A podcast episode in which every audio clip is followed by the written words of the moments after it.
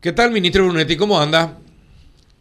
Estimado Carlos, Juanito, Gianluca, un placer estar con ustedes y con, la audiencia. Acá saliendo de la, de la reunión de, gabinete que hacemos todos los lunes a, a las 7 de la mañana y a punto de entrar a una siguiente reunión, pero un placer compartir con ustedes un rato.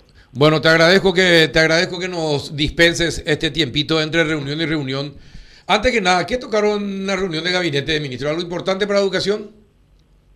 Y yo creo que lo, más importante, y, y, si, te, si, les gusta, les, comento una primicia, que es que todos los certificados de estudio de, los chicos que terminan la media, estamos haciendo un cambio de procedimiento y van a ser ya todos eh, enviados de manera, con firma digital, ya no con firmas impresas. Entonces, va a quedar todo cargado en el sistema, en, en, el, en el data center nuevo que tiene el ministerio, con una copia de seguridad en una nube. Y, vamos a tener 100% digital. Estamos tratando de entrar dentro de la ley de papel cero, de que el MEC deje de imprimir tantos papeles y toda la burocracia que eso implica, llevar los papeles. Y lo más importante al final, el, el, usuario, el, el, estudiante que tiene que ir a la universidad, va a tener ya en su identidad digital de, en, en MITIC o va a tener ya un documento en su WhatsApp que ya es el, documento con firma digital, ya no va a necesitar el certificado de estudio impreso con la firma, que falta el sello, que, que, se le perdió, ya va a tener el documento digital. Y ya, y ya puede viajar con eso y puede reproducirlo en cualquier parte del mundo, es decir, es así como el, el, pasaporte de, de, vacunación que ahora se puede bajar y tener en el celular y presentarlo ante en cualquier aduana del mundo, ministro.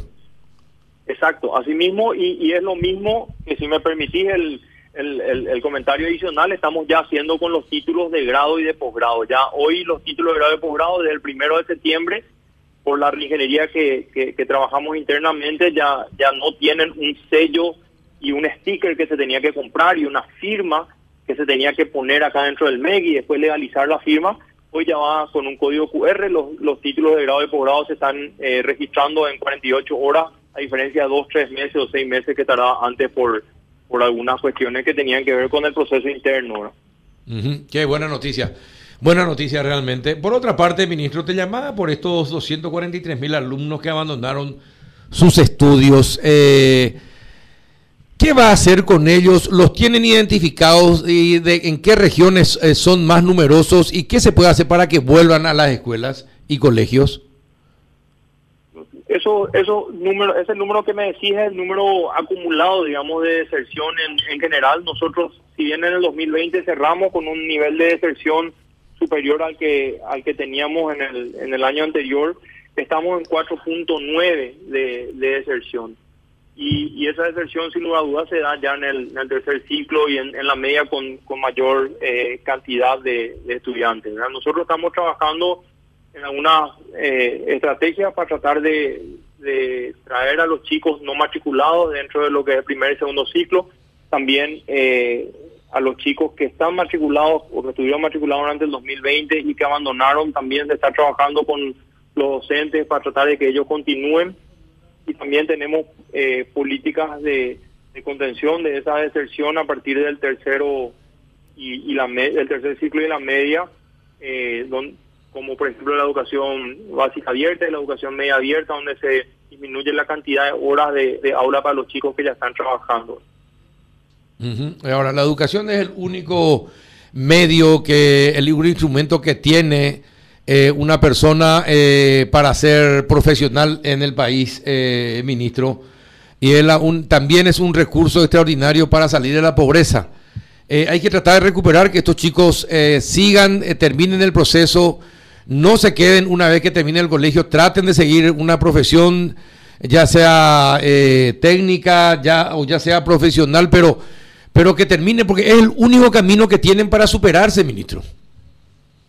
Y totalmente. Un, desafío que, tenemos sin lugar a dudas es lograr que, todos los, paraguayos puedan terminar la, educación media y seguramente tratar de que de que todos tengan una educación pertinente. Dentro del proceso de transformación educativa, estamos eh, avanzando bien. La semana pasada estuvimos haciendo el foro de transformación educativa en, Salto del Guairá el martes, en, San Pedro, en Santa Aní, hicimos el foro del departamento de San Pedro el, el, jueves y el viernes tuvimos una fantástica experiencia con, todas las comunidades eh, indígenas con en, ahí en la, en la zona de la comunidad Pais Realmente fue una, una experiencia muy linda en la cual ellos nos entregaron sus conclusiones de cuáles son los las prioridades para las comunidades indígenas a corto, mediano y largo plazo, ya en base a consensos que, ellos construyeron entre ellos. Así que dentro de ese proceso de transformación educativa deberíamos definir esas vocaciones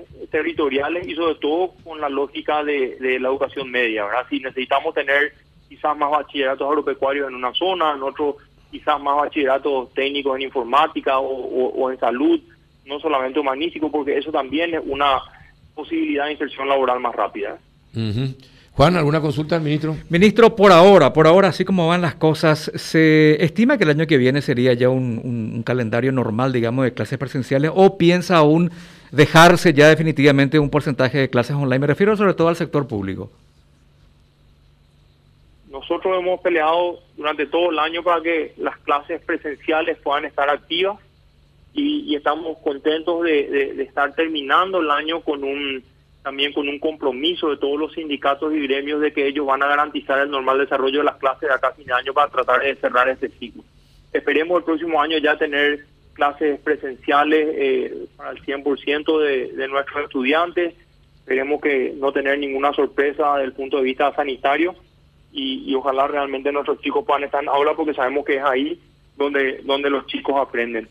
Con relación a la parte de contenidos digitales, estamos muy contentos, Carlos, de, de poder abrir la próxima semana un pie, una licitación que esperemos que no tengamos muchas protestas y se adjudique rápido, en la cual todas las escuelas públicas eh, van a acceder a una plataforma de contenidos que ya va a estar curado. Eso significa que un chico, no importa que esté en una escuela rural, en el, en el Chaco, en el interior, va con su número de cédula, desde su celular va a poder eh, loguearse a la plataforma del MEC.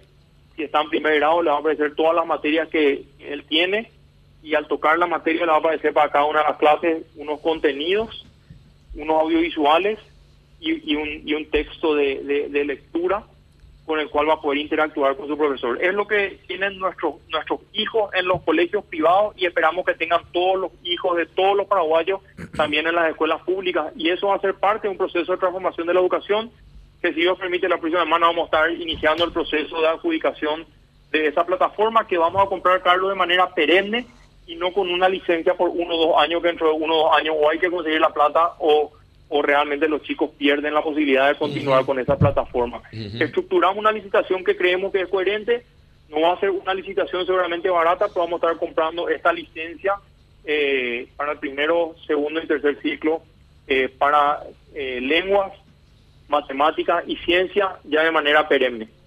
Ahora, por último, ministro, para no robarte más tiempo, por último, recordarle al presidente Mario Audo Benítez que él dijo que su principal legado eh, y lo dijo ahí, eh, ahí enfrente del Palacio de Gobierno, el frente que está hacia la, hacia la bahía.